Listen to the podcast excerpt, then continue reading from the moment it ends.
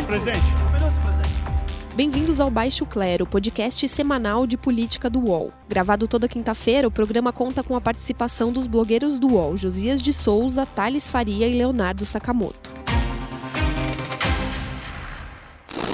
E baixo clero é um termo que é utilizado no Congresso Nacional para identificar aqueles parlamentares que não têm a menor influência em nada. Eles são é, a chamada massa de manobra, são direcionados ali pelos líderes e na hora H vão lá e votam. Recolha-se a insignificância de Vossa Excelência e não fique fazendo insinuações que só cabe para Vossa Excelência. E o grande trabalho que nós queremos fazer, em primeiro lugar, para todos os senhores, é não atrapalhá-los.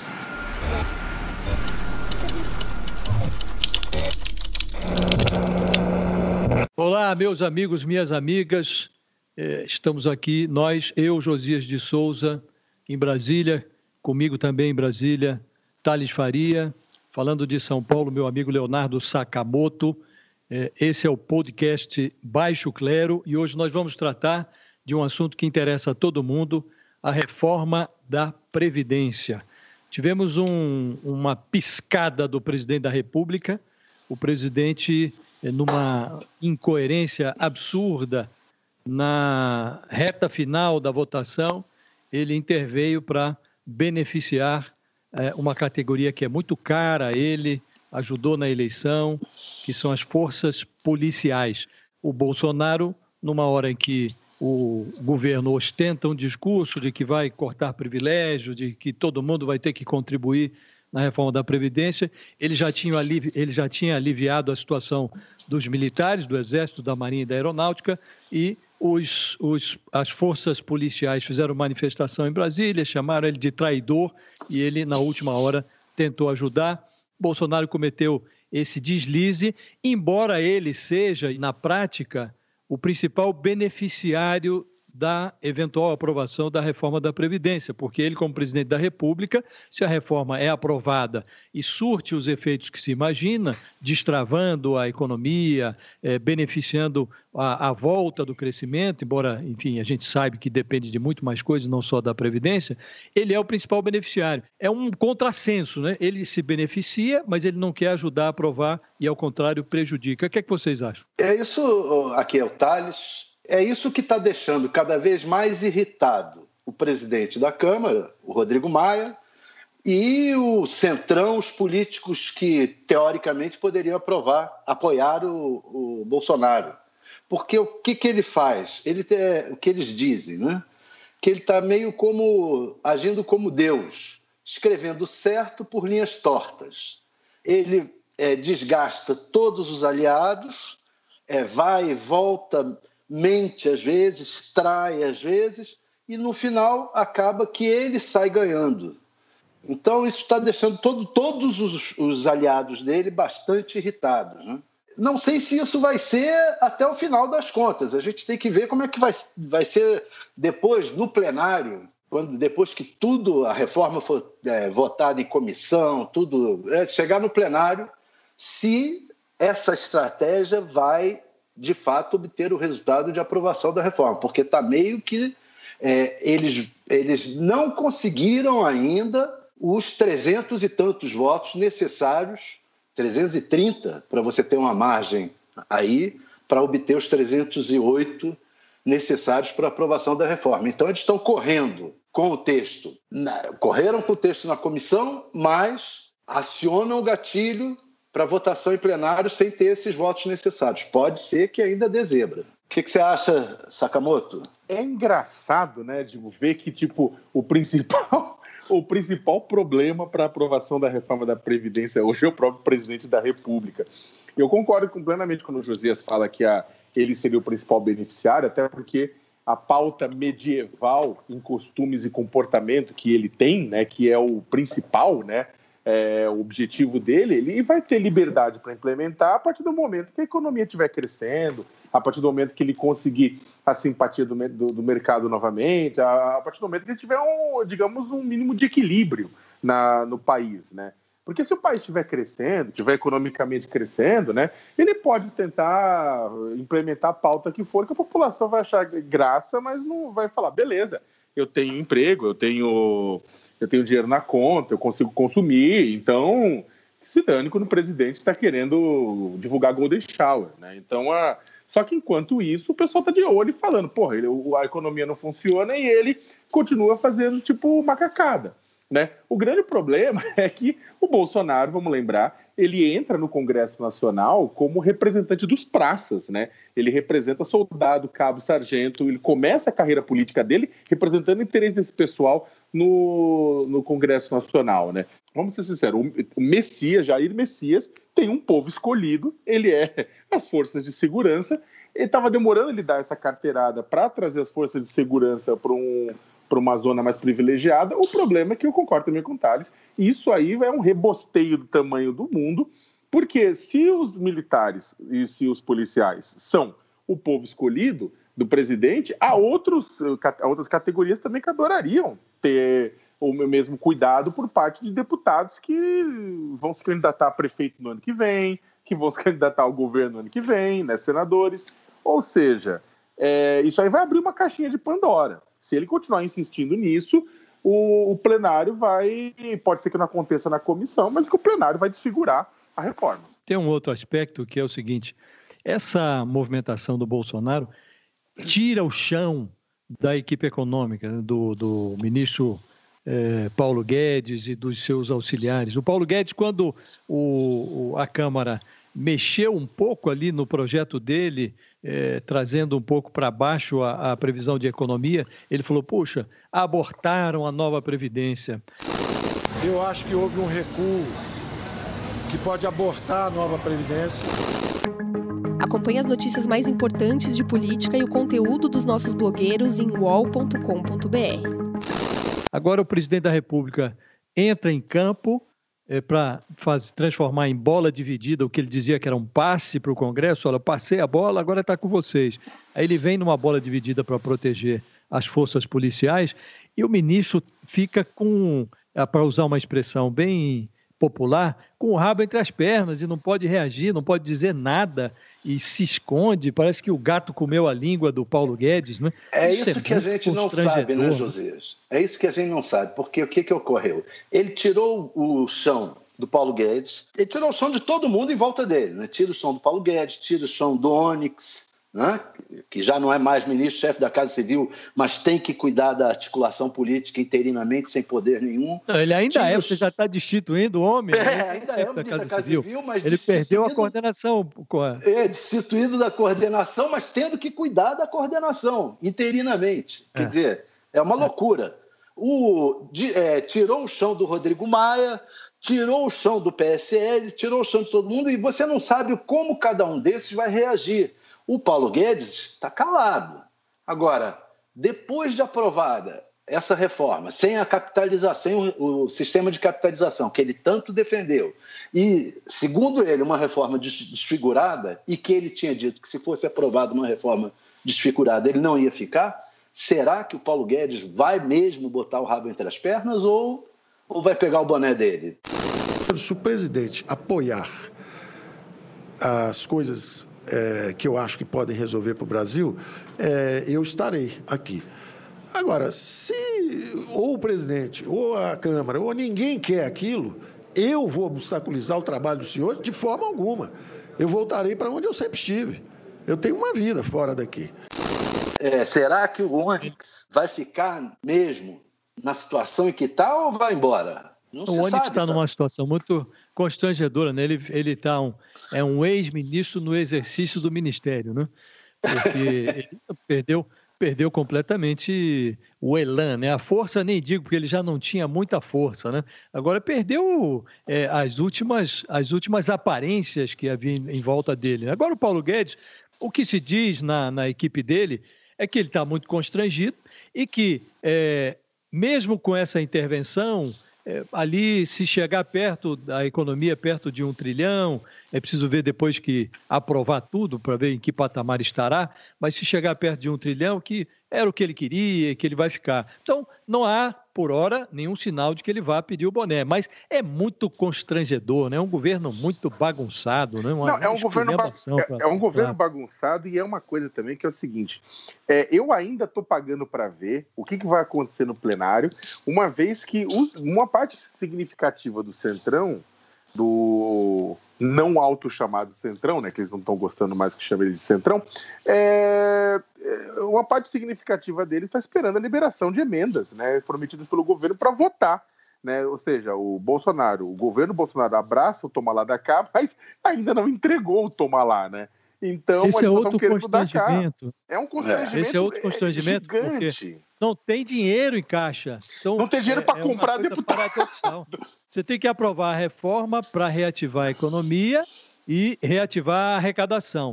Aí os caras que, quer, que vão aprovar a reforma querem um dinheiro que não existe no caixa para aprovar, para entregar o voto. Quer dizer, então é um. É um, um, um é, para repetir a expressão, é uma esculhambação, né? E aí e o é presidente é... da República diz é a nova política, agora não tem mais o. Está fazendo a mesma coisa, né?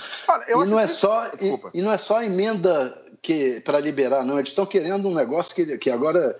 Eu nem sabia muito que existia isso. São as verbas extra-orçamentárias. Quer dizer, não são as emendas, é o, a verba do Ministério da Saúde, a verba do Ministério da Educação, etc., que não, que não seja das emendas parlamentares, mas que beneficiem os setores, o, a base eleitoral deles. Então, eles querem a liberação de cerca de 40 milhões disso aí. 40... Então, é, é um absurdo. É, mas o, né? o acerto agora, só para as pessoas nos entenderem, né? Cada deputado tem direito a algo como 15 milhões em emendas orçamentárias, que ele destina para os, as suas bases eleitorais. Agora, eles estão querendo, além desses 15 milhões, que em tese o governo é obrigado a liberar, eles querem um dinheiro extra então, na negociação atual, eh, seria 10 milhões agora e 10 milhões depois de entregar a mercadoria em plenário, que é o voto a favor da reforma da Previdência. Quer dizer, uma chantagem explícita. Né? Agora, eu acho que é importante falar uma coisa que eu, eu acho, eh, do ponto de vista da, do debate democrático, eu acho justo policiais, servidores, é, engenheiros, operários, todos trabalhadores rurais, todas as categorias defenderem o seu ponto no Congresso Nacional, pressionarem seus representantes. Eu acho tudo isso muito, muito, muito justo do ponto de vista democrático. Faz parte do debate, né? Até porque tipo, estamos discutindo a Previdência. A Previdência é o projeto de futuro do país. É para onde o país vai apontar daqui a 20, 30, 40 anos. O grande problema nessa história inteira, com relação aos policiais, para voltar ao ponto, é que é, o presidente da República ele não tem nenhuma nenhum, nenhum pudor de tornar uma das. de fazer lobby explícito por uma categoria. O grande problema que se impõe nisso é que é, Bolsonaro ele ainda não mostrou que foi eleito para governar o país. Ele continua mostrando que ele foi eleito para governar para determinadas parcelas da sociedade que votaram nele. Ele fala para determinadas parcelas diariamente nas lives dele, ele twitta para determinadas parcelas no Twitter, nas redes sociais, no Twitter, no Facebook, diariamente. Ele faz, ele, ele faz lobby por determinadas categorias é, profissionais que também são, são do nicho dele. Ou seja, ele foi eleito para governar para todos os brasileiros e brasileiras, mas ele governa para aquele grupinho que ele curte, sabe? Isso é inacreditável também ele governa e faz política só para um grupinho, para o velho nicho dele. Para aquele nicho dele é que ele vai fazendo política, que ele chama para as ruas e que ele vai é, cultivando sempre na expectativa de uma reeleição mais adiante. Quer dizer, o que ele está jogando é, o tempo inteiro, o raciocínio dele, o tempo inteiro, está apontando para 2022. É, você sabe que eu acho mais é, curioso nesse processo? É que é, o Sakamoto diz: é, todo mundo tem o direito de defender o seu ponto de vista. É um fato, a democracia é isso. Ocorre que é, existe no Brasil os sem lobby. Quer dizer, os, a maioria das pessoas é, afetadas por essa é, reforma previdenciária não tem lobby. É gente que está assistindo à distância e vendo a, a sua aposentadoria. Ele vai ter que trabalhar mais, e vai ter que pagar por um período maior e talvez receba menos. Essa gente não tem lobby. Aí as corporações, essas têm lobby. Eu comparo, mal comparando, eu comparo isso com o, os, os é, oligarcas que foram presos na Operação Lava Jato. Ninguém falava em prisão na segunda instância. Tinha sido aprovado lá no, no, o Supremo tinha modificado a jurisprudência, de repente começou a, a ser preso é, político graúdo, empresário graúdo, aí começaram a achar injusto que é, o sujeito fosse preso depois de condenado em duas instâncias. E se você vai olhar hoje no Brasil, quatro, é, quatro de cada dez presos estão na cadeia sem sentença. O sujeito não foi nem sentenciado e está preso, alguns há mais de dois, três anos. E ninguém olha para essa gente, está lá, não tem advogado, não tem dinheiro para contratar advogado. No entanto, porque começaram a prender uns graúdos, aí você fala, começa a querer rever a jurisprudência que autorizou a prisão em segunda instância, sobretudo o pessoal do PT, porque o Lula está preso, não sei o quê. Então, essa gente sem lobby, voltando para a Previdência, não tem voz no Congresso. Então, não é razoável que você considere natural que o, ah, os policiais cheguem lá daqui a pouco. Como não é razoável que os militares tenham sido tratados de forma tão diferenciada também como foram. Então, esse aqui eu acho que é o fenômeno mais deletério, é a ausência de voz dos sem lobby. Ah, não, eu concordo, José, com tipo boa parte que você falou com relação a isso. Só, mas só para lembrar que é o seguinte: é, uma, uma, parte significativa da população realmente está fora do debate lá, não está representado. Você tem a representação de funcionários públicos, de determinadas categorias próximas que conseguem fazer pressão no Estado, é, principalmente. Mas vamos lembrar que, por exemplo, houve um lobby bem sucedido, digamos, uma pressão bem sucedida de uma categoria que ela é uma das mais que, que, que se encontra na xepa das preocupações sociais, que é a questão dos trabalhadores rurais, que eles conseguiram, através da pressão, do diálogo com com, com o presidente Rodrigo Maia, com, com os deputados, etc., eles conseguiram, na verdade, reverter aquelas mudanças que seriam extremamente danosas para uma categoria que é. já está no limbo. Eu concordo, eu concordo, com você, que... mas você sabe que aí eu acho que essa reversão se deu que aí era demais, né? É muito absurdo, né? Você querer é, prejudicar, eu, eu, é, pô, prejudicar trabalhador rural e prejudicar a, a, turma do BPC, né? Que é aquela turma do benefício continuado, que é o jeito que está ali, ou com uma deficiência, ou é um velho que chegou ao fim da vida, não tem um mísero tostão, aí você dá um salário mínimo para o cara, querer tirar isso, aí realmente eles é, esqueceram de maneirar, a equipe econômica esqueceu de maneirar, é, perdeu eu, o recado, exatamente, aí você teve que recuar. Contigo. Eu concordo contigo, até porque é, essa foi a grande discussão. Esse foi o erro que eles não aprenderam com o governo Temer. O governo Temer meteu o BPC e trabalhador rural, teve que recuar, exatamente porque houve muita pressão de trabalhador rural. Tem muitas cidades que, basicamente, as pessoas sobrevivem dessa, da, da, da aposentadoria rural e do BPC, tiveram que recuar. O Guedes foi defendeu, chamou de, chamou de doido quem estava indo contra a mudança na, na aposentadoria do Raul VPC, e o governo perdeu um tempo precioso fazendo, é, fazendo com que determinadas categorias mais poderosas utilizassem rurais e BPC para fazer essa, essa, essa trincheira. Acompanhe as notícias mais importantes de política e o conteúdo dos nossos blogueiros em wall.com.br. Agora, tem uma coisa para retomar no início da nossa conversa. É muito impressionante o esforço que hoje eh, se faz no Congresso para caracterizar a reforma como algo do Congresso, né? que os caras parece já estão antevendo o discurso que o Bolsonaro fará depois que essa reforma for aprovada. Porque o que dirá o Bolsonaro? Ele dirá: olha, eu não paguei emenda, não dei dinheiro de emenda, o toma lá da cá não existiu, e ainda assim aprovou-se a reforma da Previdência.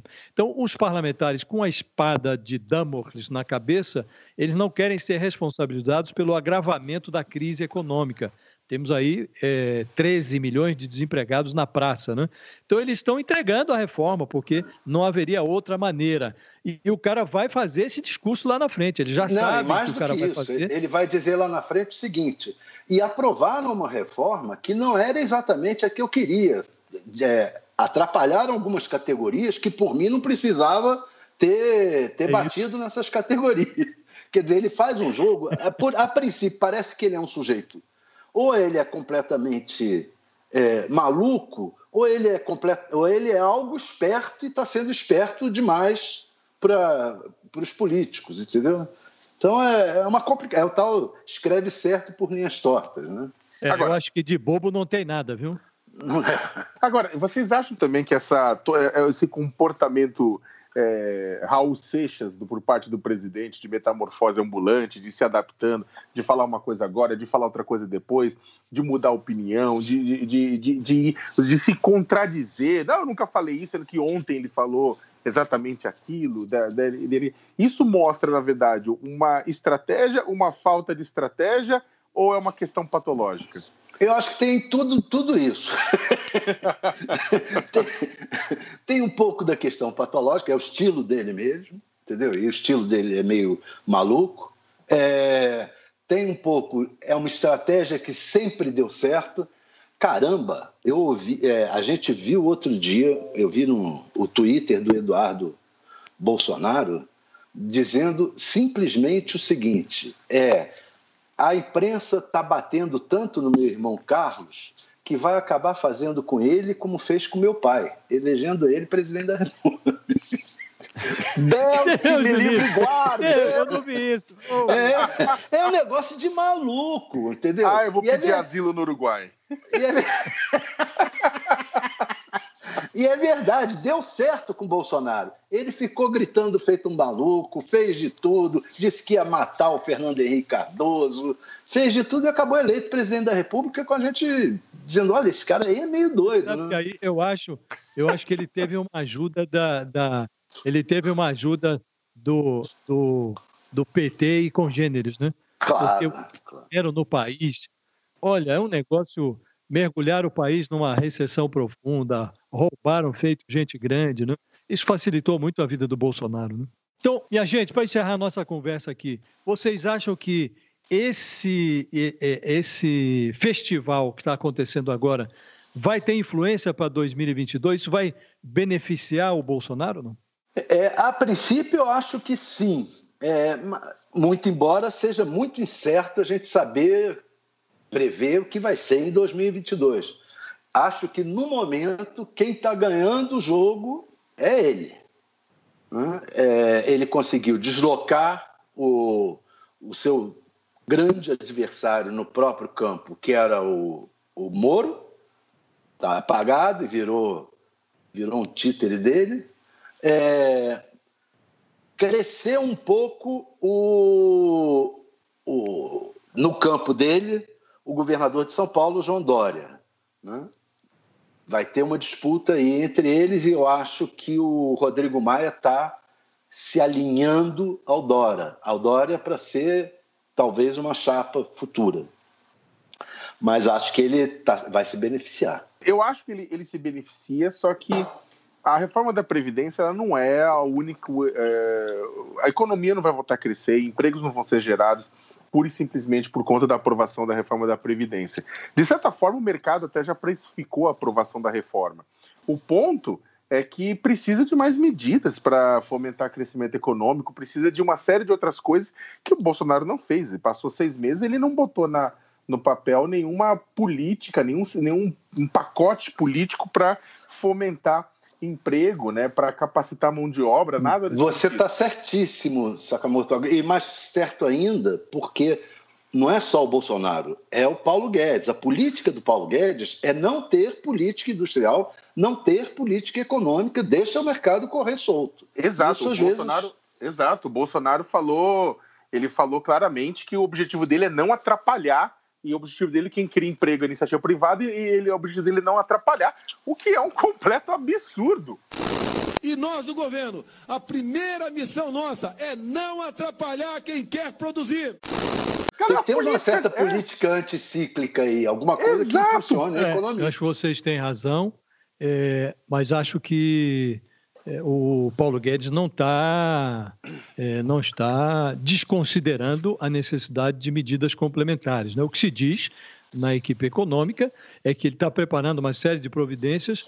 Assim que a, a Previdência Social for reformada, ele viria com novas providências. Né? Não sei se essas providências serão suficientes para reativar a economia, mas acho que nós chegamos aqui a um consenso, acho que serve para arrematar a nossa conversa, qual seja, é, não há é, popularidade sem prosperidade. Quer dizer, o futuro do Bolsonaro está condicionado ao desempenho da economia. E não basta aprovar a Previdência, para que a economia deslanche. É preciso que se faça algo mais. Não é do dia para a noite que você vai Isso. eliminar é, 13 milhões de desempregados. Então, a perspectiva, acho que é, gente da própria equipe econômica já fala é, reservadamente sobre isso. Ninguém está imaginando que 2019 é, já foi para o saco, 2020 é, não será um, um, desempenho exuberante. Então, eles estão contando que nos dois anos finais a economia terá um, um desempenho menos medíocre, para dizer é, o mínimo. Né? Então, é, tudo está condicionado à economia. Acho que esse é o nosso consenso final, não é isso? Exatamente. Não é. dá para fechar com aquela pra, frase é economia idiota, porque ninguém aqui é idiota, né? Não, é, e, e lembrar, e lembrar que lembrar que é, lembrar que Lula foi, re, foi reeleito em 2006 e meio ao mensalão por conta de uma, também da questão da, da, economia crescendo, né? Então a realmente é esse quesito é fundamental. Então é isso, depende do desempenho da economia. Se for bem, ele entra no jogo para 2022. Se for mal, acho que essa nova direita não vai voltar para o armário, vai ficar aí, mas vai procurar um candidato alternativo e pode ser o Moro, pode ser o Dória, enfim, é, isso está em aberto, é muito longe para a gente é, fazer previsão, até porque jornalista erra demais em previsão. Então vamos agradecer aos nossos internautas, a quem nos acompanhou até agora e até a semana que vem. Obrigado, Sakamoto, obrigado, Thales, e até a próxima. Até a próxima. Até, gente. Obrigado. Chega ao fim esse episódio do Baixo Clero. Lembrando que você também pode conferir as melhores análises sobre o cenário político atual nos blogs dos nossos comentaristas no portal UOL. O Baixo Clero tem pauta e edição de Maurício Duarte e Juliana Carpanês, edição de áudio de Amer Menegassi e coordenação de Diogo Pinheiro. Está encerrada a sessão! Está encerrada a sessão!